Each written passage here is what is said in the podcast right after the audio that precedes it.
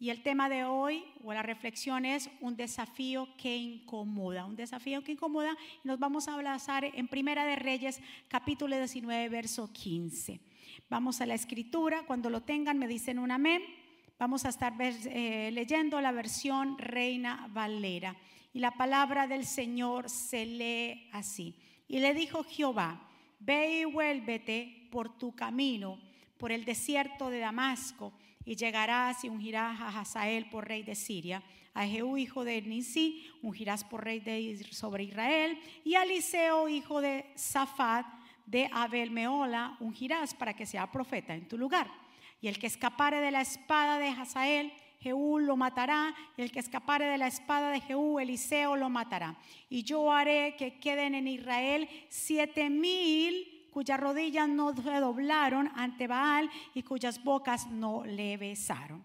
Partiendo de él, o sea, partiendo, estamos hablando de eh, Elías, partiendo él de allí, halló Eliseo, hijo de Safat, que araba con doce yuntas delante de sí, y él tenía la última.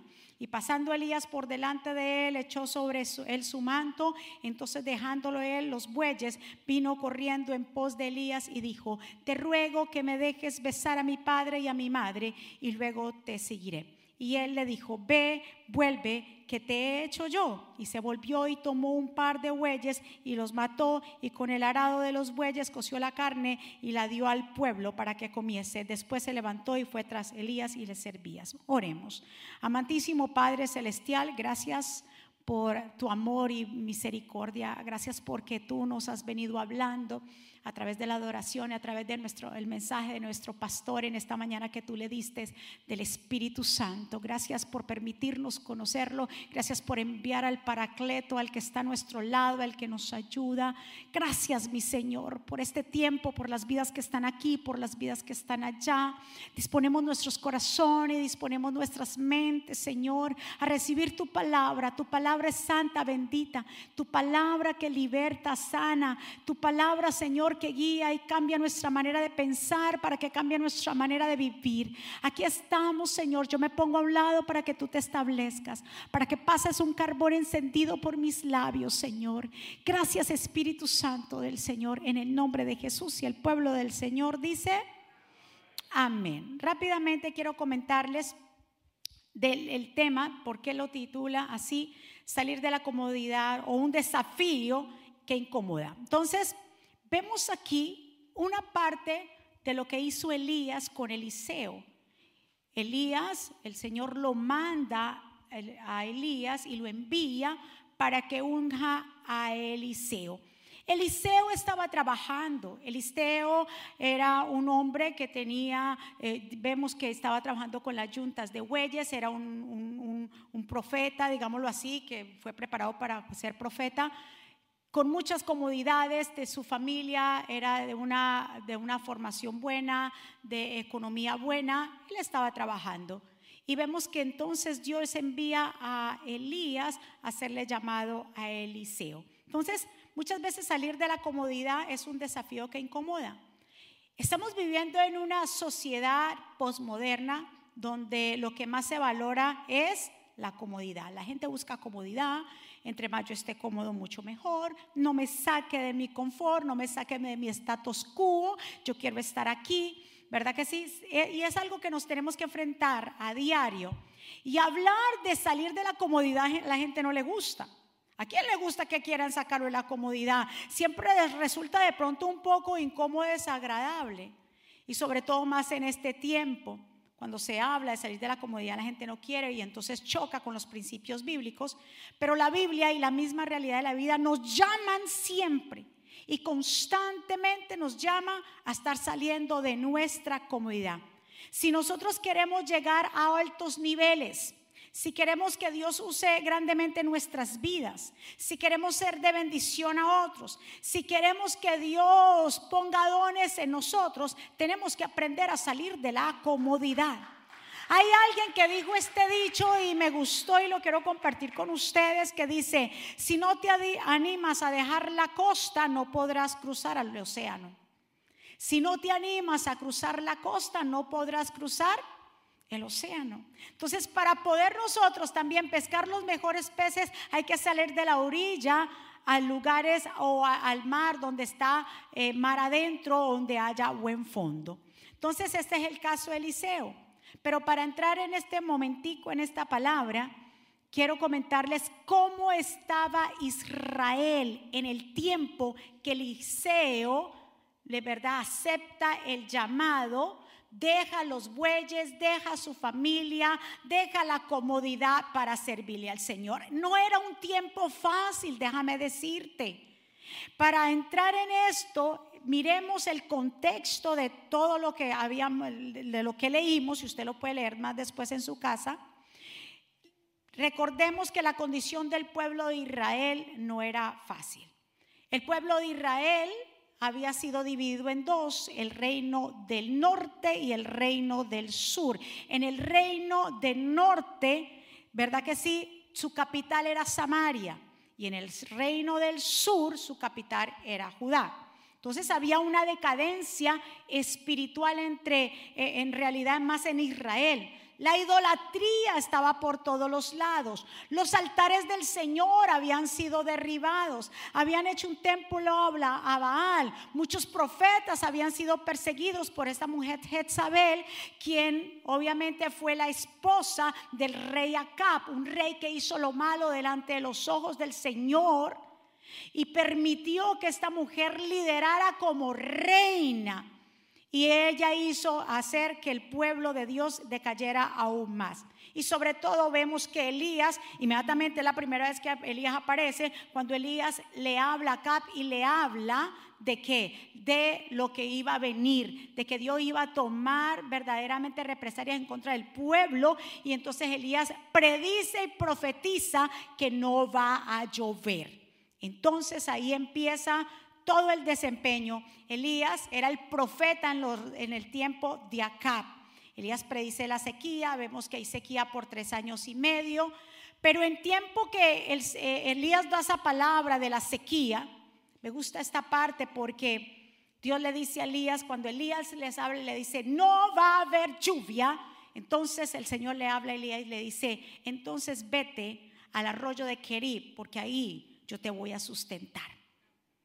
Cuando Dios y cuando somos líderes dirigidos por Dios, no tenemos que preocuparnos por nada porque Dios nos sustenta. Cuando somos líderes, cuando somos personas que somos dirigidas por el Espíritu Santo, no debemos tener temor. Qué vamos a comer, qué vamos a vestir, cómo vamos a hacer, qué vamos a hablar, porque el mismo Dios se encargará de hacerlo por nosotros. ¿Cuántos están? Elías, Dios le dijo, di esta palabra, estoy cansado de la idolatría, estoy cansado de que la gente divague entre dos pensamientos, los altares han sido derribados, los profetas han sido perseguidos, muchos de ellos los han matado, así que predice. Y él dijo, no va a llover, pero el Señor le dijo, vete entonces al arroyo de Kirib, que ahí yo te sustento, y lo sustentó. Ustedes saben que dice la palabra del Señor que cuervos venían en la mañana y en la tarde a traerle pan y a traerle qué? Carne. Dígame quién hace eso. Dios va a usar a las personas que tú menos pienses y no te preguntes por qué. Es que Dios va a usar hasta los cuervos para demostrarte a ti que Él te va a cuidar. Que a ti no te va a hacer falta nada. Que se puede levantar la misma Jezabel, que es un espíritu que puede levantarse quien se levante a querer matarte. El Señor te dice en esta mañana, si tú vas con mi presencia, yo te voy a cuidar de ti, no tienes que preocuparte de nada. Llegó el tiempo que vemos también otro cuidado del Señor. Ya era tiempo. Se seca el arroyo y el Señor se preocupa por Elías. Así el Señor se preocupa por tu vida, mi amado hermano. Escúcheme, manda unos cuervos que por la mañana y por la noche lo alimenten con carne y pan y toma del arroyo, el arroyo se seca, pero el Señor dijo, yo no voy a dejar a Elías así, ¿no? Yo lo sigo cuidando porque el que anda con el Señor, el Señor lo cuida. No importa si andas por valle de sombra de muerte, Dios te va a cuidar. Dios te va a cuidar, va a cuidar de ti, va a cuidar de tu familia. Lo que tú y yo tenemos es que prepararnos y lo que tú y yo tenemos que es preocuparnos por andar con Él. Porque cuando, todo, cuando andamos con Dios, aunque andemos uno solo, nosotros con Dios somos mayoría. No necesitamos un ejército. No necesitamos a nadie más, porque Dios es el que manda a los ángeles para que acampen alrededor de nosotros. Él manda legiones de ángeles para que te ayuden, para que te levanten, para que te alimenten. Es el mismo Dios el que te va a proteger, aunque se levante el mismo infierno en contra de ti, en tu casa, en tu trabajo, aunque se levante quien se levante, Dios cuidará de ti. ¿Cuántos están de acuerdo conmigo? Dios cuidará de ti. Y ya se seca el arroyo, entonces ya Elías no tenía con qué beber y que le dijo Dios, vete para Zarepta porque yo le he dado orden a una viuda que te alimente. ¿Con quién yo hablo aquí? ¿Con quién hablo aquí en esta mañana? Yo te envío, se seca el arroyo, pero yo te envío a Zarepta. Porque lado, le he dado orden a una viuda. Cuando Dios da la orden, nadie puede decir que no. Ay, yo no sé. Cuando Dios da una orden, nadie puede decir no, nadie se puede negar. Porque la palabra de Dios es un amén y se acabó. Y así mismo Elías fue, ustedes saben la historia para rápido avanzar se encuentra con la viuda, él le dice, dame de primero de comer, ella le da de comer, no dice entonces que independientemente del momento difícil de escasez que está viviendo todos los pueblos, ahí en esa casa no más no hay más escasez. Ahí hay harina y aceite todos los días para comer torta. Así mismo Dios va a ser contigo. Así mismo Dios va a ser con nosotros. No importa que la inflación, no importa que la economía, no importa cómo se ven los tiempos, mientras, andemos con Dios, Él va a cuidar. Tu negocio no va a cerrar, tu negocio va a prosperar, te van a subir el sueldo, los jóvenes podrán pagar su universidad, porque mientras tanto andamos con Dios, Dios se encargará de hacerlo, Dios preparará y Dios te dirá si lo puedes lograr. Lo único que tenemos que hacer es aprender a escuchar la voz de Dios y salir de nuestra comodidad. ¿Cuántos quieren salir de la comodidad? Diga, yo me sacudo de la pereza. Come on, come on. Yo me sacudo de la pereza. ¡Uh! Sí. Muchos están cómodos. Déjenme aquí. Esta sillita está más buena. Está calientica, pastora. Déjeme aquí. Salte de esa silla en el nombre de Jesús. Déjeme aquí. Vea, hermano. No, aquí estoy bien. Los grandes hombres que Dios usó tuvieron que soltar algo. Tuvieron que salir de la comodidad. Tuvieron que hacer decisiones que le costaran. ¿Cuántos están de acuerdo conmigo? Cuando Dios te respalda, uno constituye mayoría. Escúcheme, pueblo del Señor. Cuando se cumple el tiempo y cese, escuche muy bien, cuando Dios ya dice, este tiempo ya está terminado en ti, nadie puede parar eso. Cuando Dios decide, dice, ya hasta aquí llegó la prueba en tu casa, la sequía, nadie podrá detener eso. ¿Cuántos están de acuerdo conmigo? Ustedes conocen Elías, entonces ya pasa ahí. Elías, el Señor vuelve y le habla, regresa de nuevo habla con Acab, lo reúne en el monte Carmelo y le dice a, Acab y reúne al pueblo, a los 450 profetas de Baal y les habla, ustedes saben el discurso de Elías, los confronta hasta cuando claudicarás entre dos pensamientos, levanta el altar en el monte Carmelo que estaba destruido porque se habían destruido los altares del Señor, vuelven a reconstruir ese altar, pasa una cosa sobrenatural ahí, puede leerlo la historia en Primera de Reyes 18 y ahí empieza cómo Dios comienza a confrontar al pueblo y entonces Elías demanda que mande fuego del cielo para quemar el sacrificio donde los profetas de Baal, los sacerdotes de Baal no pudieron hacer nada y ahí Dios manda fuego del cielo, consume el sacrificio y ahí es que Elías comanda y da la orden de que verdaderamente la ejecución de estos 400 profetas de Baal los ejecuta completamente y ahí Elías sale y se va. Pero ahí es donde yo quiero llegar rápidamente. Elías sale, se va, llega la lluvia, mire lo que dice Primera de Reyes 18:45, y llega la lluvia, pero no dice lluvia nada más. Si usted nota en el verso, dice una gran lluvia. Porque cuando Dios hace las cosas, las cosas del Señor son grandes, son ilimitadas. Somos nosotros que tenemos una mente limitada. Dice, llegó una gran lluvia, entonces la gente eh, adoró al Señor, se arrepintió y Elías sale de una vez por ahí. Pero ahí es donde voy. ¿Por qué? Porque cuando Acab, el rey Acab le cuenta a su mujer, porque el, rey Acab era un líder débil que se deja manipular fácilmente, y viene y le cuenta a Jezabel lo que había sucedido, y ella le da un mensaje y le dice que le manden a decir a Elías que pase lo que pase, ella hará todo lo posible para que al otro día, mañana, ya declaró una palabra, mañana esté muerto. Yo no sé si han declarado palabras sobre ti. Te han dicho, tú no vas a prosperar. Tú no vas a llegar, tú no vas a hacer, tú no vas a hacer aquello, tú no vas a hacer otro, tú no te vas a levantar. Reprende esa palabra, no importa de quién venga, porque si andas con Dios, si Dios va contigo, no le tengas temor a nada. Pero esta palabra tan sencilla, y muchas personas se preguntan, ¿qué pasó con Elías. ¿Qué fue lo que sucedió? Porque cuando él escuchó esta palabra, ¿qué hizo inmediatamente? Oiga, hizo varias cosas.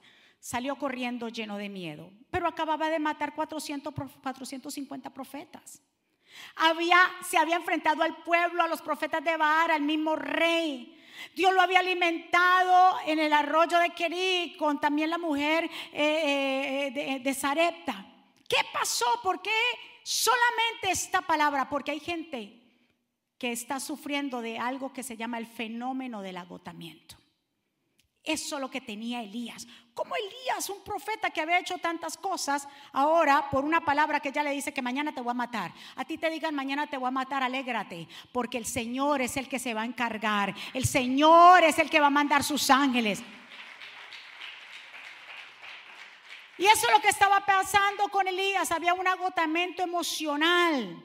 Y déjame decirte que cuando los líderes o las personas tienen agotamiento emocional, quien lideran sus vidas son las emociones. Y hay mucha gente que está agotada. Pero está agotada no porque la obra canse, es porque has dejado de buscar de la fuente. Escuche bien. Y Elías al oír estas amenazas, viendo el peligro, corre a Berseba para salvar su vida y ahí comienza la decadencia, eso es lo que pasa. Uno de los indicios y los signos de las personas que están en un agotamiento espiritual es que comienzan a alejarse de la gente que los ama. Dice que Elías llegó a Berseba y le dijo al siervo que lo acompañaba todo el tiempo, te quedas aquí, yo me voy solo. Comienzan a buscar la soledad. Yo no quiero que me llamen, no quiero que me busquen, no quiero que nada saber de nadie y comienzan a encerrarse. Eso se llama agotamiento. Y esto le pasó a Elías, el fenómeno del agotamiento, los líderes que se queman cuando apagan inmensos gastos emocionales sin rellenar el, eh, el estanque de adentro.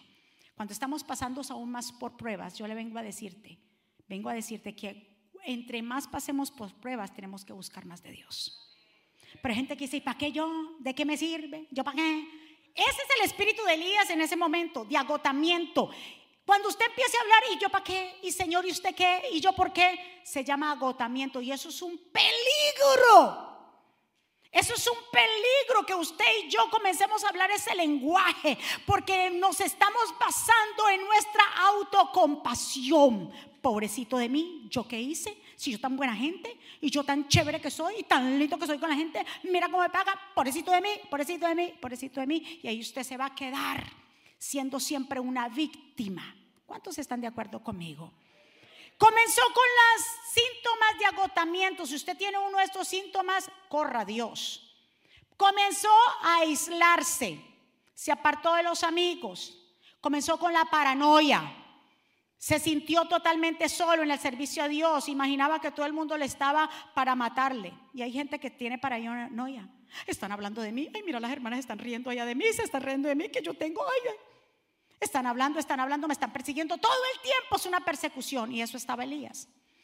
Se metió en una cueva. Ustedes conocen la historia. Es habla de autocompasión, se quejó de no tener recompensa, entró en una depresión, oró a Dios por morirse. ¿Cuánta gente no ora? Señor, quítame la vida, sácame de aquí. Si tú me sacas de aquí, yo, yo ya termino con este dolor que me está matando. Son síntomas de agotamiento. Quiere decir que usted tiene que llenar el estanque espiritual suyo complejo de soledad. Señor, solamente yo he quedado y tengo celo vivo por mí, por ti, Señor. Solamente el Señor dijo, deja de, estoy parafraseando, el Señor dijo de hablar bobada, mi hijo. Usted no es el único, papito. Han quedado siete mil profetas, personas que no han doblado sus rodillas a Baal ni han besado sus estatuas. Ay, yo solamente a mí, a ti no, a mucho le pasa lo mismo que te está pasando a vos. Ay, a mí, a mí solamente. No. Y entonces tenía ese complejo de qué? De que el ser solamente solo. No, mi amado, no solamente solos. Hay todos estamos pasando y muchos en otros lugares están pasando por momentos difíciles. ¿Cuántos están de acuerdo? Escuche muy bien. Elías se convirtió en un líder desalentado después de su confrontación con Jezabel. Y yo digo, pero en esa desaliento de Elías, Dios no lo abandonó. Escuche bien. En ese desaliento ya el Señor sabía cuál fue la solución que Dios buscó para el desaliento de Elías.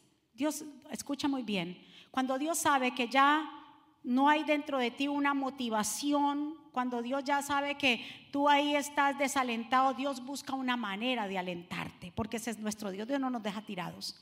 Y la manera de poder alentar a, Elías era diciéndole, vete a buscar a Eliseo y úngelo también como profeta para que te siga.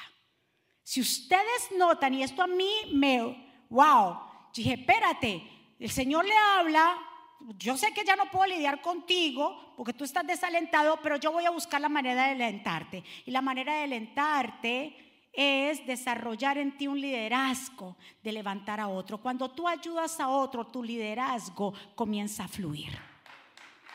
Cuando tú levantas a otro hermano, tú estás invirtiendo en él porque estás invirtiendo en ti. Cuando hay alguien que necesita tu ayuda y tú le ayudas, eso es una ayuda para ti. Escuche bien. Y la manera de Dios lidiar con Elías, con ese, esa depresión o ese desaliento era que levantara a otro. Y así mismo fue. Levantó y vimos cómo levantó a Eliseo. Pero ahí Eliseo no empezó, Elías, el Señor no lo desapareció y se enojó con Elías, le dijo, Elías, vete de aquí, tú eres un depresivo. No, Dios buscó la solución de cómo lidiar con esa depresión. ¿Era qué? Poniéndolo a otro para que le enseñara. Y así mismo Elías, Elías no dijo, ay no, Señor, ya me vas a quitar. No, Elías siguió como profeta y Eliseo calladito al lado de Elías. Porque el Señor no lo quitó de una vez a Elías. Le dijo, ahora, Elías, fuera de aquí y pongo, te tengo tu reemplazo porque la idea de Dios era otra, más grande con, Elías, era llevárselo vivo a la presencia de Dios.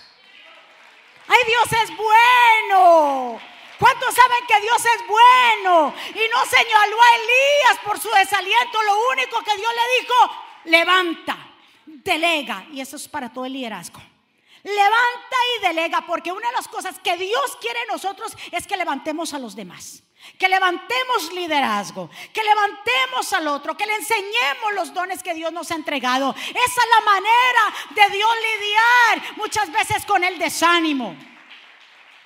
Óyeme, si ustedes notan, Elías quedó con el liderazgo y era Eliseo callado y no hacía nada. Era aprendiendo de quién, de su mejor mentor, Elías callado y Elías siguió profetizando, Elías siguió hablando, Elías siguió diciendo, visitando, todo lo que hizo totalmente Elías siguió ahí hasta segunda de reyes todavía. Pero ¿quién estaba a su lado eh, aprendiendo? Eliseo. Porque Elías volvió y, dijo también, porque ya después Acab murió, ¿verdad? Que si aparte el Señor le dijo a, Elías, vete y encuéntrate con acá, porque estoy enojado y dile la sentencia en contra de él y contra Jezabel. ¿Por qué? Porque han matado al hombre que tenía la finca de las uvas, a Nabot. Como lo mataron y se quedaron con la hacienda, estoy muy enojado. Y vino palabras sobre Elías. Y fue y habló. Y Elías volvió y declaró que se encendiera fuego del cielo sobre dos, eh, dos eh, ejércitos de 50 y también de, o sea, el Señor siguió trabajando como, con Elías como profeta, pero era para desarrollar en Eliseo qué? El liderazgo. ¡Qué tremendo! Que cuando salimos de la comodidad y recurrimos al llamado, el mismo Señor nos va a ir enseñando y nos va a poner personas bien específicas para que nos ayude en nuestro llamado. ¿Cuántos están de acuerdo? Cuando aprendemos a depender de Dios, nuestra bendición comienza a fluir. No dependa de lo que digan los demás, de lo que pueda decir la gente, depende de lo que Dios ha hecho en tu vida.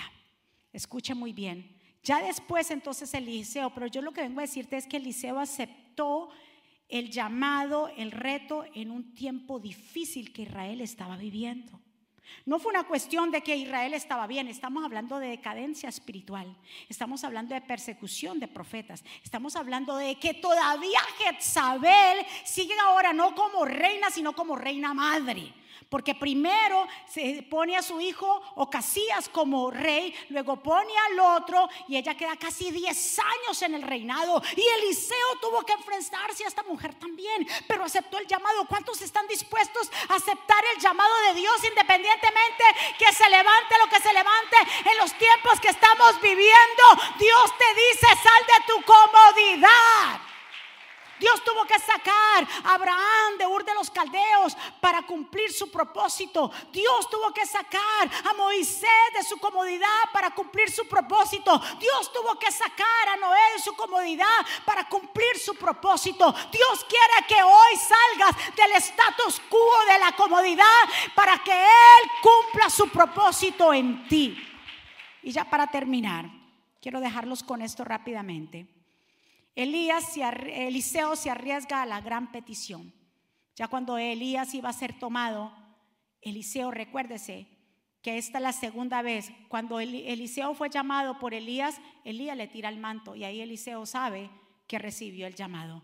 Pero esta vez Eliseo, ya viendo cómo Dios había usado a Elías, ahí es donde le pide que la doble porción. Y no era la primera vez que le hablaba del manto porque ya el manto había sido tirado. Dijo, necesito la doble porción, porque sabía el mentor que tenía.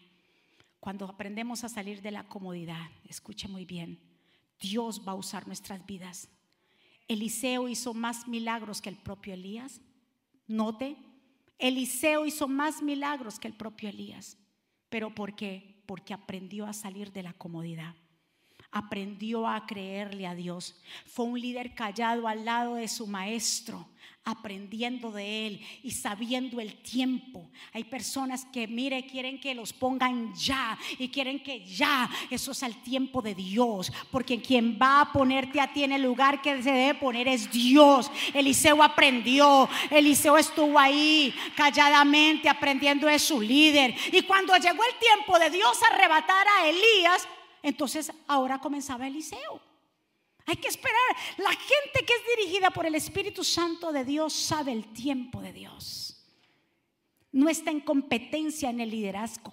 No está, no está en competencia con el hermano, no está en competencia en, la misma empresa donde tú trabajas, no está en competencia con los familiares. ¿Cuántos están? Cuando verdaderamente renunciamos a nuestra comodidad como lo hizo Eliseo, Eliseo dejó los bueyes, se devolvió rápidamente a despedirse de su familia. Dice que con la misma arado, o sea, con los, mismo yugo que tenían los bueyes, que era de madera, con eso mismo hizo un sacrificio y quemó los bueyes. Que le estaba diciendo, mi pasado quedó quemado. Tú tienes que aprender a quemar tu pasado. Él dijo, ya puede ser que yo esté bien en casa, pero Dios me hizo un llamado. Aprende a quemar ciertas cosas que no valen la pena que son simplemente cosas terrenales aquí. Recurre al llamado, corre a Él, vale la pena, vale la pena. Eliseo Dios lo usó para resucitar a alguien. Eliseo Dios lo usó con la lepra de Naamán. Eliseo Dios lo usó para que después se ungiera a Jehú, para que viniera como rey de Israel. Y ahí es donde fue la muerte de Jezabel, que hasta los perros se comieron sus carnes. Eliseo fue un gran profeta, pero ¿por qué fue un gran profeta? Porque salió de la comodidad, porque le dijo a Dios, sí. Porque le dijo a Dios, sí quiero. ¿Cuánto le dicen a Dios, sí quiero? Sí quiero. Escuche muy bien, pueblo. Le hablé de Abraham. Cuando hablaban, el Señor le habló. Y aquí hay siete promesas. Cuando el Dios le dijo a Abraham, sal de tu tierra y tu parentela. Hay siete promesas para las personas que quieran salir de su comodidad y servirle a Dios. No es para ahora usted servirse a usted mismo. Es para salir de la comodidad para servirle a Dios. Y está en Génesis 2, 1, 3. ¿Qué es lo que Dios va a hacer contigo y conmigo? Cuando le decimos sí al Señor y quemamos el arado, seguimos hacia adelante, seguimos hacia el llamado. Hay llamados de vidas aquí que están estancados. ¿Sabe por qué están estancados esos llamados? No porque Dios los estanca, jamás Dios estanca. Porque están en un acotamiento como Elías. Están siendo autocompasivos. Porque a mí, porque yo sufro. ¿Y por qué a mí me pasó esto? ¿Por qué le pasó esto a mis hijos? ¿Y por qué a mi esposa? ¿Y por qué a mí? Hasta que tú sigas ese por qué, por qué, por qué. Estás metido en una cueva como Elías. Entonces ahí Dios da un indicio que no eres capaz de sobrellevar lo que Dios quiere que tú lleves. Dios no te juzga, ni te dice, ni te regaña, pero dice, bueno, yo quiero hacer cosas grandes contigo, pero que contigo no se puede. Ahí fue lo que hizo él, dijo, contigo no se puede, líder, entonces ve y levanta a otro líder, mi hijito. Mi amado, yo vengo a decirte algo que si tú quieres que en este año cosas poderosas, milagrosas, maravillosas, o cosas que ojo no vio, ni oído escuchó, ni ha llegado a corazón de hombre, se manifiesten en tu vida, te invito a que salgas de la comodidad. Que le creas a Dios. Mire, póngase de pie y le leo las siete promesas. Diga, yo acepto, yo quiero esas siete promesas para mi vida. Ahora, estas siete promesas llegan si, ¿qué? Salimos de la comodidad. Si tú sigues en el mismo lugar, como dice una canción, con la misma gente, en el mismo lugar y con la misma gente, ahí te vas a quedar toda la vida. Cambia de amistades que no te convienen si es que te tienen estancado gente bochinchosa, gente mentirosa, manipuladores, gente que no te conviene, salte de eso, mío.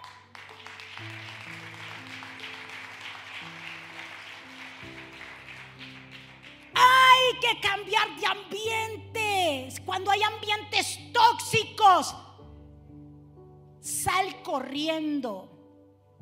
Sal corriendo de ahí. Digo, no, no, no, no, no, yo no quiero esto. Guarda tus oídos, guarda tu vista, guarda tu olfato, guarda tu boca, guarda tus manos, guarda tus cinco sentidos. Para Dios poder hacer grandes cosas hay que quemar el arado. Diga conmigo, yo quemo ese arado, ese pasado, esa cosa, cuestión dolorosa que no te está dejando avanzar. Sal de Ur de los Caldeos y te llevaré a una tierra que te voy a mostrar. Y vienen las siete bendiciones. Primero, haré de ti una nación grande. Eso es lo que Dios va a hacer contigo. Mm. Dice, te bendeciré. Wow. Engrandeceré tu nombre, mi hijo. Aquellos que decían que contigo no se podía, que tú eres un fracaso, que no ibas a llegar, que eres menos que los demás, dice el Señor, yo me encargaré de engrandecer tu nombre. De aquellos que se burlaron, de aquellos que te maldijeron, el Señor te dice, yo voy a engrandecer tu nombre. Mm. Uh. Bendeciré, oiga, tú serás de bendición que aquellos que te bendigan, Dios bendecirá. Ay Dios, ¿con quién yo hablo aquí hoy? ¿Cómo será la bendición que cargarás dentro de ti? Que todo aquel que te bendiga, Dios lo va a bendecir. ¿Cuántos están dispuestos a salir de la comodidad entonces? ¿Vale la pena? Claro, vale la pena. Sexto, maldeciré a los que te maldigan. No te vengues de nadie. Silencio. Guarda silencio delante de Jehová y vas a ver cómo Dios va a hacer. Va a enmudecer aquellas bocas. Tú no tienes que demostrarle nada a nadie. No te defiendas, no le demuestre nada a nadie. Nada, Dios peleará por ti. Séptima, y en ti, Dios mío, serán benditas todas las naciones de la tierra. Tu generación será de bendición. Tus nietos, tus bisnietos, tus tataranietos, tu generación será una generación de adoradores. Porque hubo un hombre y una mujer que le creyeron, que salieron de la comodidad, que renunciaron a su pasada manera de vivir y hoy están y van a cosechar lo que ellos sembraron. Adoremos al Señor. Vamos, iglesia. Yo creo que usted levante sus manos.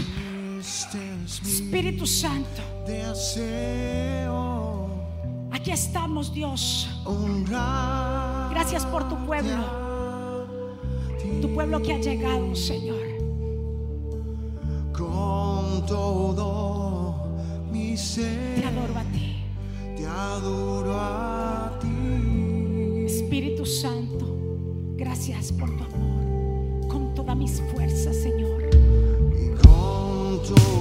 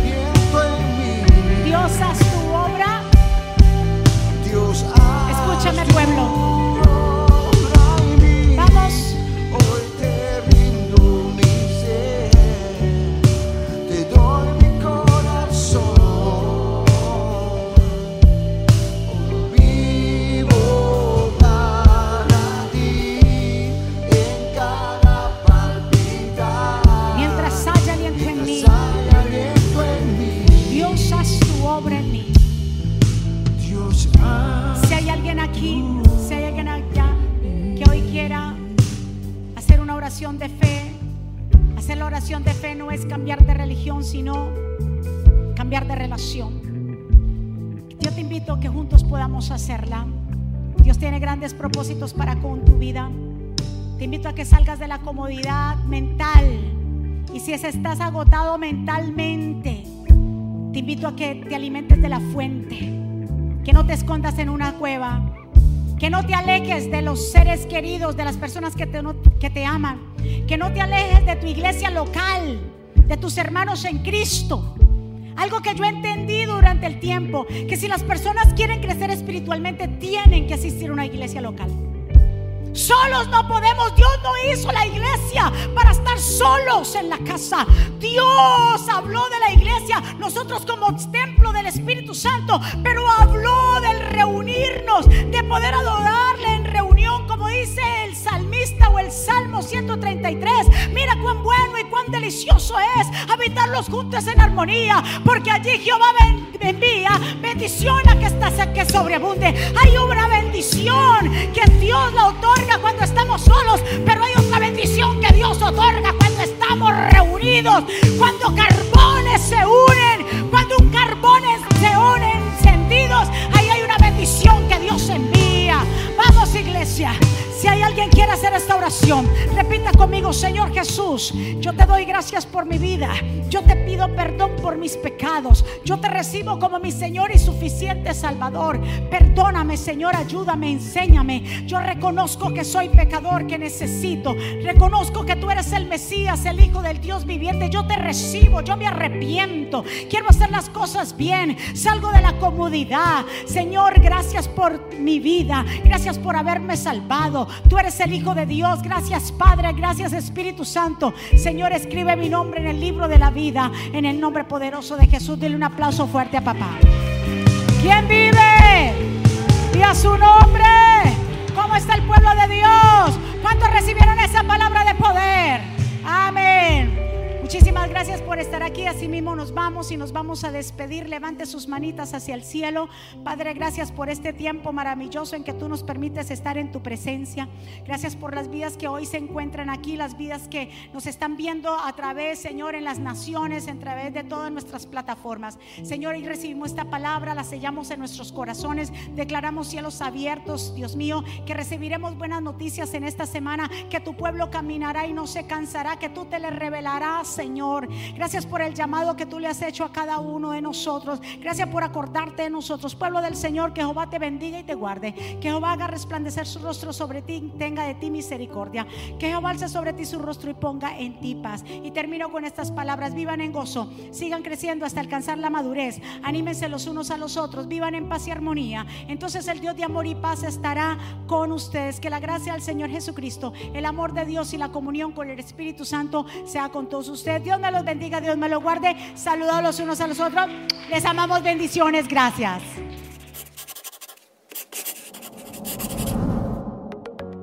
¿Quieres estar al día con todos los eventos de la pastora Mónica Jaques y Ministerio Jesucristo Vive? Ahora lo puedes hacer. Introduciendo la aplicación Mónica Jaques, ahora disponible en la tienda de aplicaciones de Apple y Google. Es muy fácil de usar y contiene un menú útil y de acceso rápido. Ahora podrás acceder al último libro de la pastora Mónica, eventos, palabras de fe e incluso comunicarte con nosotros vía chat. También puedes seguirnos en Facebook, Instagram, Twitter y YouTube para ver servicios de poder en vivo y recibir reflexiones, palabras de aliento y mensajes diarios.